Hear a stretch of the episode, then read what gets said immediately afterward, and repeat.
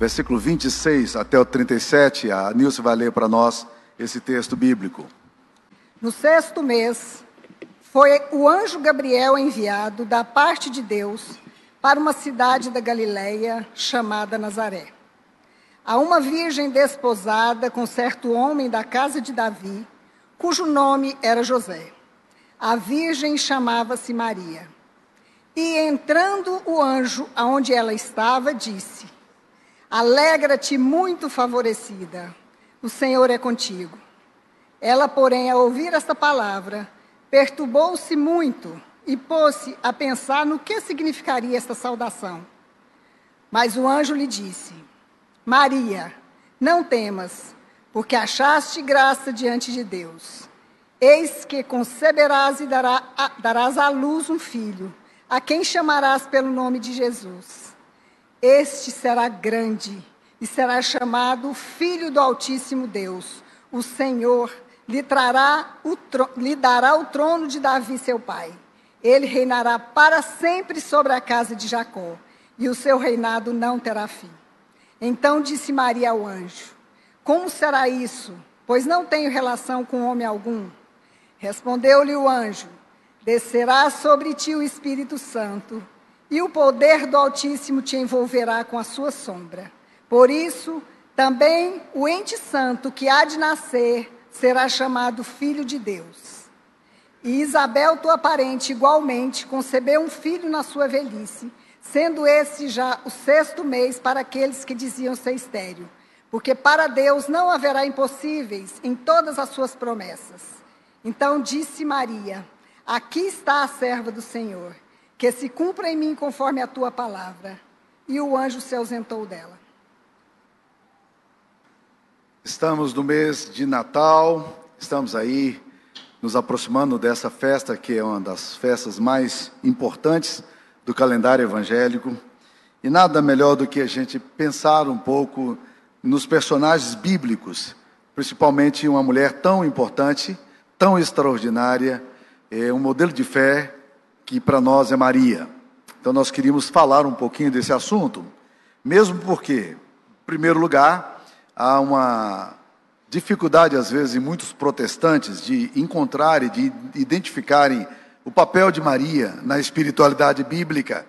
E isso nós precisamos repensar e ler com cuidado a palavra de Deus e vermos qual o papel de Maria nessa, nesse processo todo da revelação de Deus. Por outro lado, também há um, uma necessidade dos católicos é, é, estudarem mais atentamente o papel de Maria e como Maria se vê no seu projeto missionário, como ela se vê nesse chamado que Deus tem para a vida dela. Eu acho que estudar a vida de Maria é uma, uma das coisas mais bonitas e importantes para nós nessa época que nós estamos celebrando aí o nascimento de Cristo, o advento. E eu gostaria de começar fazendo uma afirmação de que, na minha visão, Maria é uma pessoa extraordinariamente comum extraordinariamente comum. Deixa eu lembrar um pouquinho dos aspectos do que eu acho comum na vida de Maria.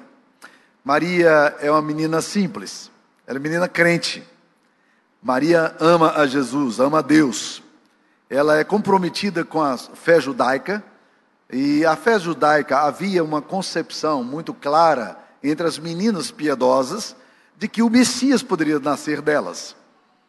Toda menina piedosa do judaísmo cria na vinda do Messias e cria que a possibilidade de que Deus pudesse um dia se revelar na história por meio da vida delas, nascendo da barriga delas, do ventre delas, essa pessoa que seria o libertador de Israel. Maria era uma menina, a Bíblia não fala muito de beleza exterior que ela tivesse, ela era comum, ela não era da elite, ela era comum, ela não, é, não fazia parte dos ciclos maiores de Jerusalém, dos grandes, dos grandes eh, teólogos que existiam ali, não tinha pai importante, não tinha família importante. Maria era uma mulher comum. Na verdade, ela era uma adolescente, saindo da adolescência, e que agora se vê desposada de um homem chamado José. José se casa com ela. Só que, biblicamente, nós precisamos entender o que significa que Maria estava desposada de José. O casamento deles era um pouquinho diferente do nosso. A minha sogra, quando eu comecei a namorar com a Sara, ela me procurou e disse sobre, deu uma definição que eu nunca me esqueci. Namoro é para conhecer, noivado é para planejar, casamento é para executar. Tem muita gente que está querendo executar no namoro, isso não dá certo, tá? É para seguir o processo aí. Maria está desposada de José, mas o processo civil e religioso naquela época era diferente. As famílias se reuniam e aí então dava-se o dote para a filha, é, o rapaz dava o dote e elas eram, eles se casavam, oficialmente eram casados, mas não era um casamento consumado. Marcava-se a data para o casamento, normalmente em torno de um ano, e aí no dia do casamento o noivo saía para ir se encontrar com a noiva na casa dela, e todos os amigos do noivo, os familiares iam atrás. José estava aguardando esse dia.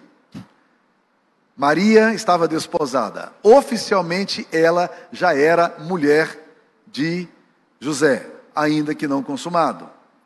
E aí, meus queridos irmãos, essa menina um dia, na sua vida pessoal, vida comum, um dia como qualquer outro, ela tem uma revelação, uma manifestação de um ser sobrenatural. E a Bíblia faz questão de dizer quem foi que deu esse recado. Era Gabriel. Gabriel era top lá na, na linhagem angelical. Ele fazia parte de uma hierarquia. Ele era um homem muito importante. Esse mesmo é, anjo foi o que deu o recado a Daniel, lá no livro de Daniel. Portanto, ele tem uma função muito grande é, entre a humanidade, de trazer o recado de Deus. E Maria agora recebe uma mensagem maravilhosa, e a Bíblia diz que ela fica perturbada. Mas ela já fica perturbada logo no encontro, mensagem, o recado não foi dado ainda. Esse anjo aparenta-se, aparece diante dela dizendo: é, Maria, alegra-te muito, favorecido, o Senhor é contigo. Maria está tremendo. Imagine você tendo uma experiência dessa. Não era para menos, né? Ela está absolutamente trêmula diante dessa manifestação. E a Bíblia diz que ela começou a cogitar o que, que significaria essa afirmação: o Senhor é contigo, você é favorecida diante de Deus. E enquanto ela está pensando, o anjo diz para ela: Não temas, Maria, porque achaste graça diante de Deus, e conceberás e darás à luz um filho, a quem chamarás pelo nome de Jesus. Este será grande, e será chamado Filho do Altíssimo. Deus, o Senhor, lhe dará o trono de Davi, seu pai. Ele reinará para sempre sobre a casa de Jacó, e o seu reinado não terá fim. Que mensagem poderosa, que recado tremendo foi dado a Maria. Maria está ali atônita, ouvindo tudo isso. E a única pergunta que Maria faz é uma pergunta muito óbvia. Não é uma pergunta de, de, de dúvida, em nenhum momento ela abriga dúvida no seu coração. Ela só pergunta: como será isto? Eu estou um pouco confusa, porque eu não sei se você sabe, anjo, mas eu sou virgem. Eu não, não ainda tive caso com José. Eu sou desposada dele, mas você precisa entender que tem um, um processo. O casamento nosso já aconteceu, mas ainda não aconteceu. Como será isso? E aí o anjo explica para ela: o Espírito Santo vai descer sobre você, e você vai ficar grávida do Espírito Santo. Ok? Está tudo certo para você? Não haverá nenhuma empecilho para todas as promessas de Deus. A resposta de Maria é um negócio fantástico, e isso vai transformar Maria numa pessoa extraordinária. E o que, é que nós vemos de extraordinário nela aqui agora? É a resposta que ela dá. A resposta de Maria é de uma, de uma simplicidade. A resposta de Maria é de uma, de uma espontaneidade, de uma obediência, de uma entrega maravilhosa. Ela só diz para o anjo o seguinte: Aqui está a serva do Senhor que se cumpre em mim conforme a tua palavra. Ora, o que, que significava uma afirmação como essa que Maria está fazendo? Muita coisa. Porque quando nós obedecemos a Deus, quando nós ouvimos a voz de Deus e cumprimos aquilo que Deus está nos chamando para fazer, muita coisa começa a acontecer na nossa história. Maria talvez não tivesse consciente de todo o processo, de tudo o que aconteceria, mas algumas coisas agora começam a acontecer. Maria tem algumas coisas para resolver. E essas coisas não são simples, assim como acontece muitas vezes quando a gente também se dispõe ao discipulado. A primeira delas, ela tem que sentar com sua família. E lá está a Maria saindo, não tem anjo nenhum mais com ela, para ratificar, para confirmar o que foi dito. E ela chega para os pais dela e diz assim: Olha, eu queria ter uma conversa com vocês, muito séria. Eu estou grávida do Espírito Santo. O que, que você pensaria como pai se a sua filha chegasse para você e dissesse para você hoje: Pai, eu tenho uma conversa pra, com o senhor, eu estou grávida do Espírito Santo. Hum, legal. Ela tem que lidar com essa situação. Isso não é fácil. Mas ela tem um outro problema. Ela tem que lidar com José. A Bíblia Sagrada nos diz que José, sendo justo, e não a querendo infamar, depois que houve o recado dela, a Bíblia diz que ele resolveu deixá-la secretamente. O que ele está fazendo, na verdade, é uma atitude que provavelmente qualquer jovem aqui faria, qualquer homem casado faria. A resposta seria dizer: está tudo muito bem, mas não vai rolar, não tem jeito. Ele resolve deixá-la secretamente, porque se ele fizesse uma denúncia legal, ela deveria ser levada em praça pública e apedrejada. Ela era adúltera. E isso era uma coisa muito pesada. A Bíblia diz que o, que o anjo, que Deus vem e fala para José, para que José não temesse em assumir Maria, porque o ente que estava nela era de fato do Espírito Santo, e ele crê nisso. Mas aí acontece, tem que lidar com outra situação. Não só os pais, não só o seu marido, mas eu tenho que lidar agora com a sociedade. E aqui, meus queridos irmãos, ela vai para um, um cenário muito pesado. Porque o cenário agora é o cenário da maledicência. Você imagine a notícia correndo numa pequena aldeia, dois mil habitantes, mil habitantes, sabe lá quantas pessoas existiam ali, e de repente a notícia corre, olha, Maria está grávida, mas ela diz que não é de José, é que é do Espírito Santo. A coisa foi ficando muito pesada. E Maria resolve fazer uma visita e sair da sua terra e ir para as montanhas da Judéia visitar uma mulher. Quem que ela vai visitar? Ela vai visitar Isabel. Porque Isabel tinha recebido, Zacarias tinha recebido a mensagem, e Isabel, depois de velha, engravidou também. E ela sabia, apenas tenho apenas uma mulher aqui que vai me entender porque ela passou também por uma experiência sobrenatural e miraculosa. E ela vai para fazer uma visita. A visita dela é uma visita bem rápida.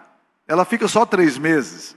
Imagine você recebendo um recado de um amigo seu, do seu coração, dizendo para você: Olha, estou querendo chegar aí na sua casa, vou passar o final do ano com você. Eu disse, vai ficar até quando? Ah, não, não vou ficar muito tempo, não. Uns três meses a gente volta. Ah, legal. Maria fica três meses na casa de Isabel. O que foi conversado, o que foi dito ali, a gente não sabe. Mas o que é importante, meus queridos, a gente entender que Maria é uma pessoa extremamente disposta nas mãos de Deus para fazer aquilo que Deus deseja que ela, que ela faça. A fé de Maria não é complicada e isso me atrai. Ela não tem uma fé complicada, do tipo que quer fazer ilações, conclusões, raciocínios. A única pergunta que ela faz, como será isto? Aquela pergunta razoável. Ela não tem a crise, por exemplo, que Zacarias tem quando Deus dá o recado que João Batista haveria nascer, que seria o seu filho. Zacarias entra numa crise de fé.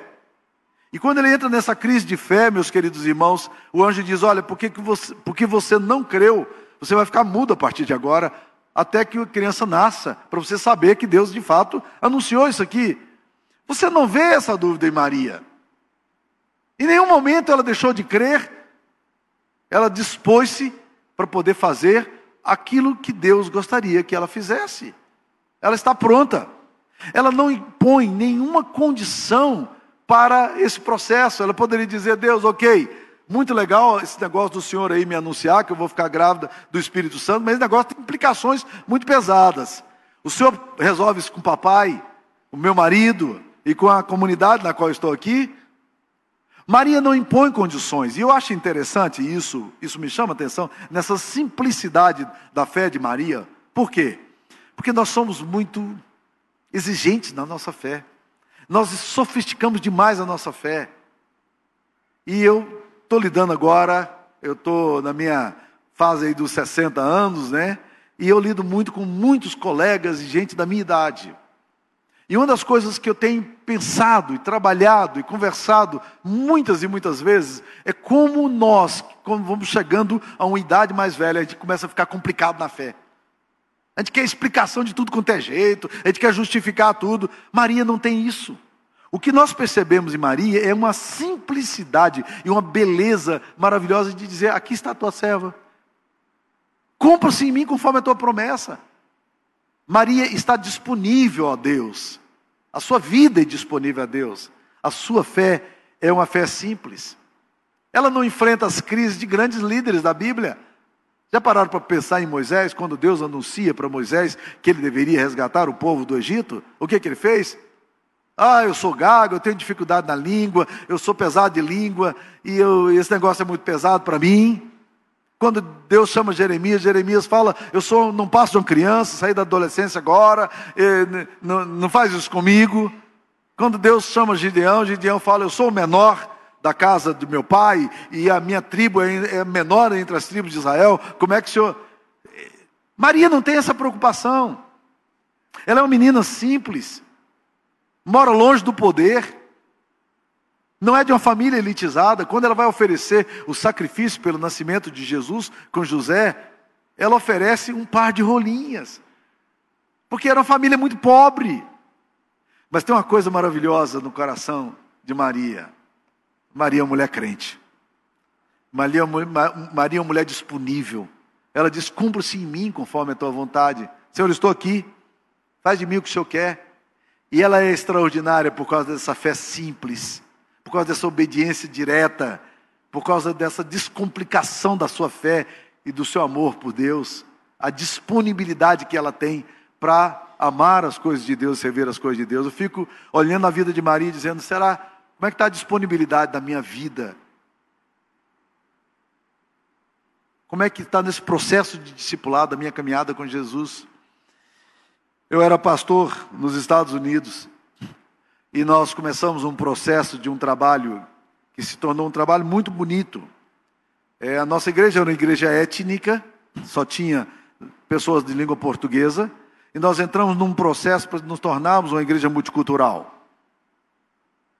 Então nós convidamos um pastor americano para vir trabalhar conosco, e começamos a formar uma equipe também para atender alguns americanos que começavam a chegar naquela igreja que ficava num ponto muito estratégico em Cambridge. Os americanos começaram a chegar, estudantes chegando, professores de universidade chegando, gente sofisticada chegando, e de repente nós estávamos com um culto com 400 pessoas, jovens, ouvindo a palavra de Deus. Fomos para o segundo culto de manhã, em inglês também. A graça de Deus sendo derramada ali. Um dia, nós recebemos um, um e-mail para lá de inusitado. Dois rapazes nos escreveram o seguinte: Pastores, nós estamos frequentando a igreja há três meses. Nós estamos muito felizes em, nessa igreja, nos sentimos muito acolhidos, gostamos de estar nessa comunidade, nós nos sentimos amados, e estamos muito gratos de estarmos nesse lugar. Obrigado pela vida de vocês. Mas nós queríamos fazer uma pergunta. Nós somos um casal homossexual, e nós queríamos saber se vocês nos receberiam sendo um casal homossexual, para sermos membros da igreja? A resposta que o pastor Rick Downs deu foi uma resposta extremamente sábia. Ele esqueceu a questão da sexualidade, isso se aplica a qualquer um de nós. Ele esqueceu a questão da sexualidade e fez uma pergunta muito importante. A pergunta era: Você acha que alguém que quer se tornar discípulo de Jesus pode estabelecer as bases do discipulado ou é Jesus quem estabelece? Eu achei muito sábia a resposta dela, porque não é uma questão de sexualidade ou não. A questão é a seguinte: nós, como discípulos de Cristo, queremos seguir a Jesus estabelecendo as bases do discipulado? Somos nós que dizemos ao mestre como é que nós vamos viver? Qual será a nossa ética? Qual será o nosso estilo de vida? Isso se aplica a qualquer pessoa, seja homossexual ou heterossexual. Nós não temos que estabelecer as bases do discipulado. É Jesus quem é o nosso mestre. E Jesus disse: Vós me chamais Senhor e Mestre, e fazeis bem, porque de fato eu sou. Entretanto, vocês não querem ouvir as minhas palavras. Maria não tem essa crise de um discipulado com exigências. Maria não tem a crise de, de fazer aquilo que Deus quer para a vida dela, estabelecendo bases contratuais. A fé de Maria é uma fé de entrega. A fé de Maria é uma fé voluntária. A fé de Maria é a fé de alguém que se entende objeto do amor de Deus e da graça de Deus e diz: Eis aqui a tua serva, cumpra-se em mim conforme a tua promessa. Estou pronto, Senhor, estou disponível. Há um tempo atrás, chegou um texto para mim muito interessante, do Ronaldo Lidório, contando a história de uma mulher extraordinária que em 1945 se converteu ao cristianismo, Sofia Miller. Ela era de Nova York, ela estava passando numa praça, um pregador estava falando de Jesus. Ela parou e ouviu a mensagem da salvação e ela se converteu a Jesus. Em 1949, portanto, quatro anos depois, ela toma uma decisão radical: eu quero ser missionária. Ela vai para a Colômbia. E ali na Colômbia, ela desce o rio Assani que é um dos afluentes do Rio Negro, e vai descendo por aqueles lugares ali, pregando o Evangelho de Jesus para aquelas tribos e para as populações ribeirinhas, anunciando Jesus, dentro de um barco pequenininho. Ela contratou algumas pessoas para levá-la. Durante a manhã, ela pregava o Evangelho para as tribos, para os lugares onde ela estava. À tarde, ela fazia tradução da Bíblia para a língua nativa. E à noite ela respondia as perguntas das pessoas. E muitas vezes, depois de responder as perguntas, para não perder tempo, ela pegava o barco à noite e ia rio abaixo para poder encontrar a próxima população, a próxima comunidade na qual ela falaria do Evangelho. Uma mulher extraordinária. Durante 40 anos, ela esteve pregando o Evangelho aqui no Brasil, nos afluentes do Rio Negro. E uma coisa interessante, em 2007, a FUNAI afirmou que uma das tribos onde ela passou mais tempo era uma das tribos mais impressionantes, um, dos povos indígenas mais impressionantes. Por quê? Primeiro, eles não tinham alcoolismo dentro dessa tribo. Segundo, não havia violência maiores nessa tribo. Terceiro lugar, 95% das pessoas dessa, dessas tribos eram pessoas que sabiam ler e escrever trabalho de Sofia Miller. Um dia, já idosa, ela foi entrevistada por uma rede de televisão. As pessoas impressionadas com a biografia dela perguntaram para ela: Sofia, conta para nós como foi o seu chamado. Ela disse: Eu não tive chamado. Eu li a palavra de Deus que diz: Ide pregar o evangelho a toda criatura, e eu obedeci. Eu não tive chamado. Eu simplesmente obedeci. Quando eu olho para a vida de Sofia Miller e quando eu olho para a vida de Maria, é assim que eu percebo o Evangelho. Que mulher extraordinária, Maria. Agora nós precisamos deixar claro o lugar de Maria na teologia bíblica.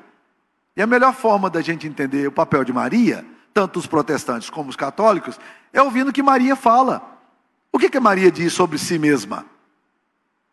Capítulo 1, no Cântico de Maria, que é um dos cânticos mais lindos, chamado Magnificat, no versículo 46, capítulo 1, 46 de Lucas, a palavra de Deus diz o seguinte: Então disse Maria: A minha alma engrandece ao Senhor, e o meu espírito se alegrou em Deus, meu Salvador. O que, que Maria está dizendo sobre si mesma? Ela entende sua missão. Eu acho que muita gente não entendeu a missão de Maria. Mas Maria entendeu a sua missão. O que, que ela fala sobre si mesma? Ela diz: A minha alma engrandece o Senhor e o meu espírito se alegra em Deus, meu Salvador. Maria entende o seguinte: eu preciso também de salvação. Eu também sou pecadora. Eu também preciso de um redentor, eu preciso de um salvador. E isso é muito surpreendente, sabe por quê, meus queridos irmãos? Porque o bebê que está na barriga de Maria, Jesus, será o redentor dela. Eu não sei quantos de vocês já ouviram uma música muito bonita chamada Mary Did You Know? Mary, Mary, Maria, você sabia? E aí as, várias perguntas são feitas a Maria, mas uma das perguntas que, me, que é muito interessante, ela faz o seguinte: Maria, você sabe que na sua barriga, esse bebê que está aí na sua barriga, será o seu redentor? Não é interessante perceber como Maria se percebe? A minha alma se alegra em Deus, meu Salvador. Eu também preciso de redenção. E isso vai configurar um pouco o papel de Maria e nos ajuda a entender como Maria se percebe em termos de missão. Muitas pessoas falam, ok, nós oramos a Maria. Mas para se você ora a Maria, você tem que ter alguns pressupostos é, teológicos acerca de Maria. Você tem que crer que Maria tem alguns atributos de divindade. E você tem que abrir mão da trindade, Deus Pai, Filho e Espírito Santo, e abrir uma quadriunidade no qual Maria está envolvida. Por quê? Porque se você ora a Maria, Maria está atendendo a, a quem? Ela está atendendo o pessoal de Portugal, da Itália, ou do Brasil, ou do Nordeste, ou do Sul. Ela tem que ter uma coisa que só uma, um, um Deus tem.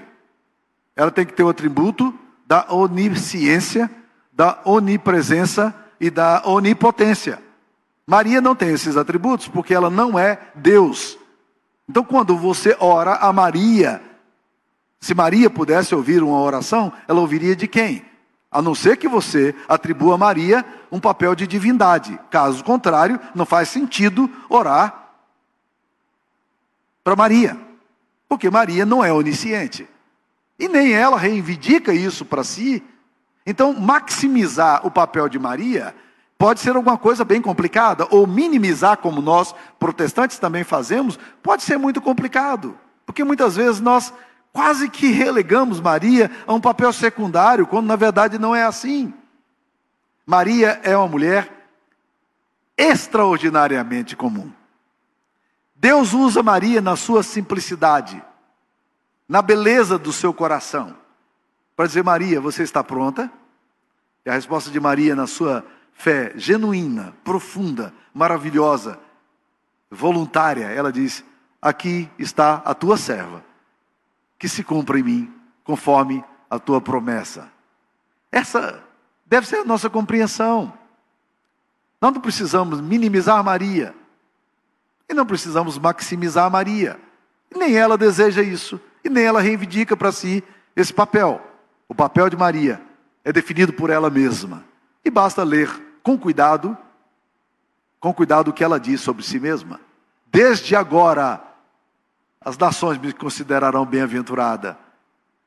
Eu fui favorecida por Deus. Ela se percebe como objeto de, do amor de Deus, da graça de Deus, de ser uma pessoa favorecida e bem-aventurada. Maria é uma inspiração para o meu coração. Maria é uma inspiração para a minha vida, porque ela me desafia na disposição em servir. Ela me desafia na obediência não contratual. E ela me desafia no seu aspecto de voluntariamente se oferecer a Deus e dizer: pode vir o que vier, eu sou do Senhor, que se cumpra em mim a tua vontade. Eu acho que é mais do que oportuno hoje a gente cantar o Magnificat, o Cântico de Maria. Vamos cantar o Cântico de Maria? A nossa equipe de louvor ensaiou aí para a gente poder cantar o Cântico de Maria. E ele é muito bonito. Vamos cantar o Cântico de Maria.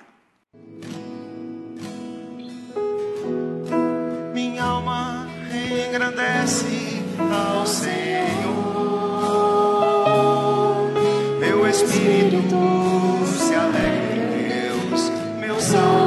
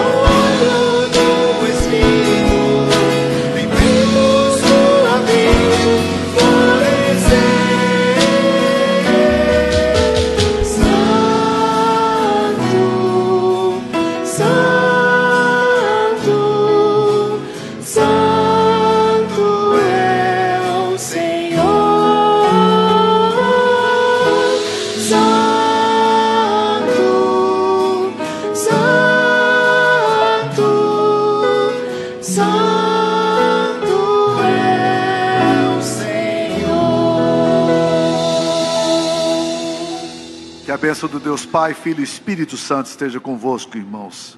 Com todo o povo de Deus, hoje e sempre. Que Deus revele a sua graça sobre cada um de vocês e vos abençoe. Amém.